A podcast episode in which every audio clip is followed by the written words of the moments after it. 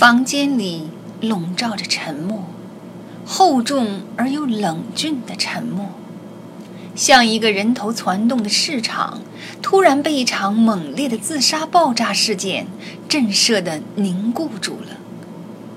贝拉没经人介绍，蹑手蹑脚地摸进来，在正对着极寒的一张椅子上落座。两个女人彼此凝望。好像在这个房间里的所有人中，只有他们俩共同知晓一个可怕的秘密。而加布里尔则在心烦意乱地翻阅着文件夹。当加布里尔最终开口说话的时候，他使用了一种不动感情的冷冰冰的语气，像个给一位本来就很健康的人做例行检查的医生。你三十八岁了，季寒。他问。三十九岁。他纠正了他。不过，难道没人告诉你，问一位女士的年龄是极不礼貌的行为吗？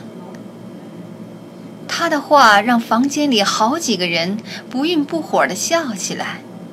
在加布里尔问下一个问题的时候，笑声才渐渐平息。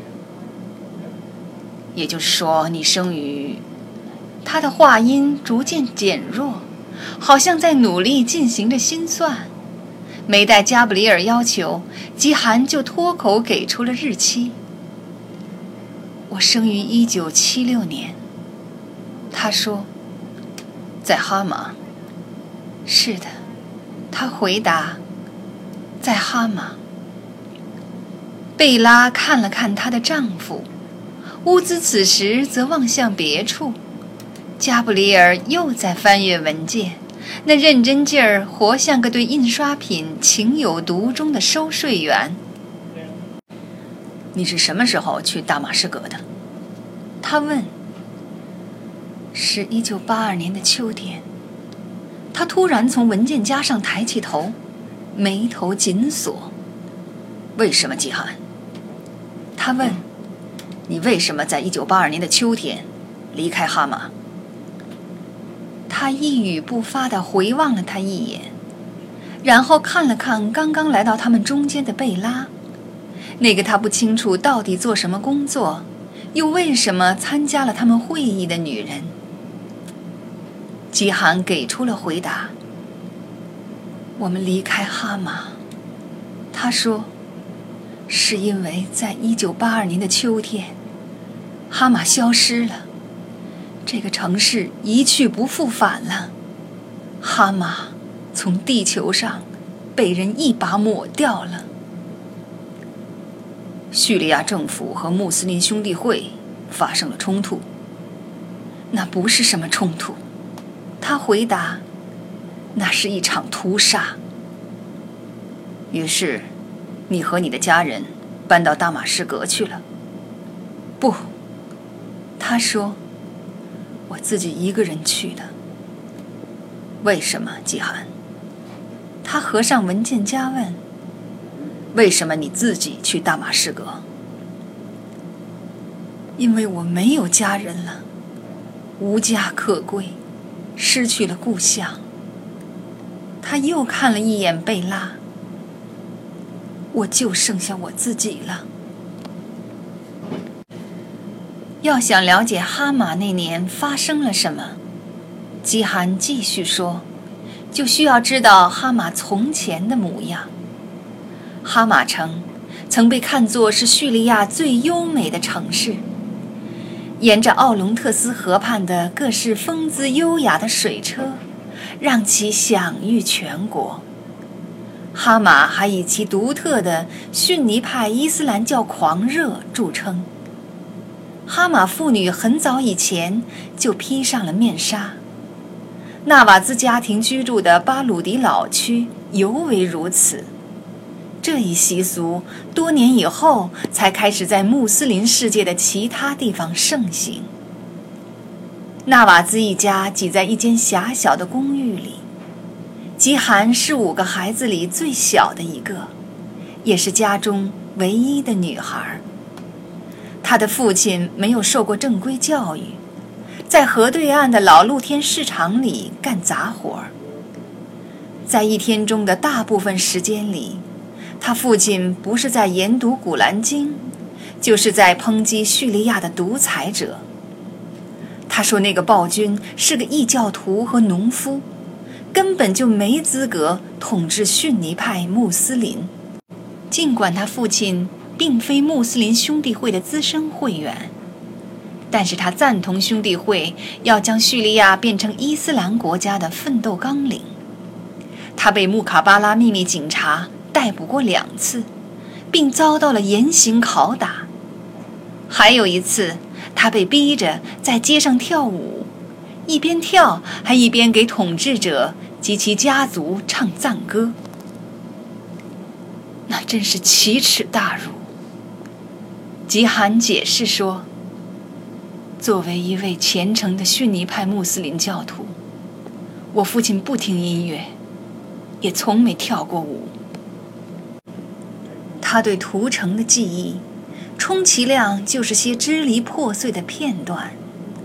他记得兄弟会的几次较大的恐怖爆发事件，尤其是一次在大马士革发生的导致六十四个无辜平民丧命的突袭。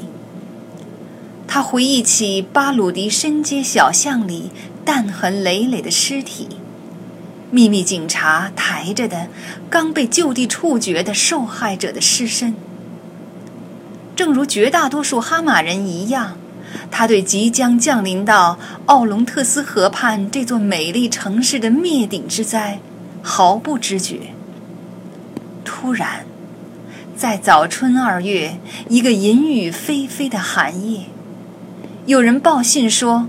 防务公司的部队已经悄悄潜入了哈马城内，他们企图在巴鲁迪地区展开第一轮突击搜捕。但是兄弟会的成员早已埋下伏兵，伺机反扑。几个政府军的士兵在一阵密集的交火中丧命，紧接着，兄弟会及其追随者们在哈马全城。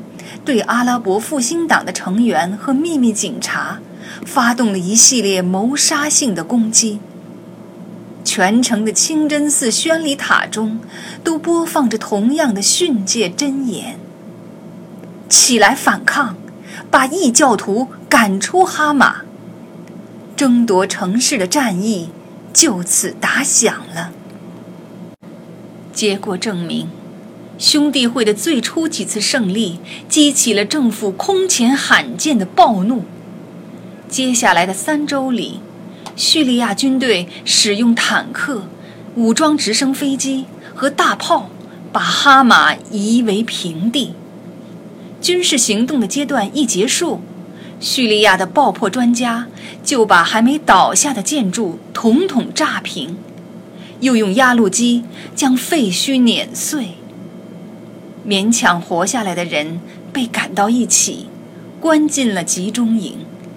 任何人一旦被怀疑与穆斯林兄弟会有嫌隙，就会遭到惨无人道的折磨，或被处死。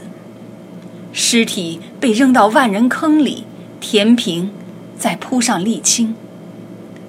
今天，走在哈马的大街上，吉寒说。就是走在累累白骨之上。不过，你活下来了。加布里尔轻声说：“是的。”他回答：“我活下来了。”滴眼泪夺眶而出，一直流到下巴上，在他的脸颊上留下一道痕迹。这是他们第一次看见他落泪，他似乎很怕在陌生人面前流露感情，猛地把泪水拭去，然后整了整衣服的下摆。你家人呢？加布里尔打破了他的沉默。他们怎么了？我父亲和兄长在冲突中被杀了。那你母亲呢？几天后，他也被处死了。他给政权生下了四个敌人，政府是不可能让他活命的。又一颗泪珠从眼睛里滑落，但这次他没有去理会。那你呢，季寒？你经历了什么样的命运？我和许多哈马的儿童一起被赶进了集中营。那个地方在沙漠里，具体在哪儿我记不清了。几个月以后，穆卡巴拉秘密警察。允许我到大马士革去和一个远房的表兄住在一起。他不怎么喜欢我，所以，他把我打发到德国，去投奔他的兄弟。在汉堡，他缓缓点点头。我们住在马里安街五十七号。他停顿了一下，然后问：“你听说过这条街吗？”马里安街。加布里尔说他没听说过，这一次他又撒谎了。在街对面的第五十四号宅地，住着几个男孩他们都是穆斯林孩子，阿拉伯人。我觉得其中一个男孩长得相当英俊。他不爱说话，可是特别爱动感情。因为我不戴面纱，他从来没和我对视过。他的目光在房间里的每个人脸上游弋。你知道这个男孩长大成人以后是谁吗？他是穆罕默德·阿塔。他缓缓地摇了摇头，就好像我从没离开过巴鲁迪。我不过是从一个穆斯林兄弟会的街区换到了另一个而已。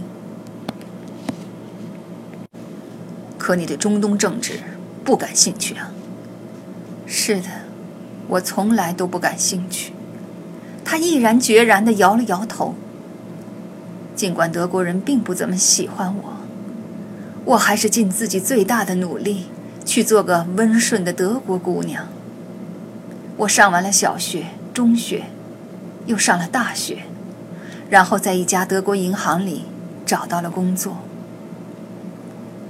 后来你来到林茨，加布里尔说，接受了一份工作，给一个和屠杀你全家的刽子手有亲戚关系的人做事。他沉默不语。为什么？加布里尔问。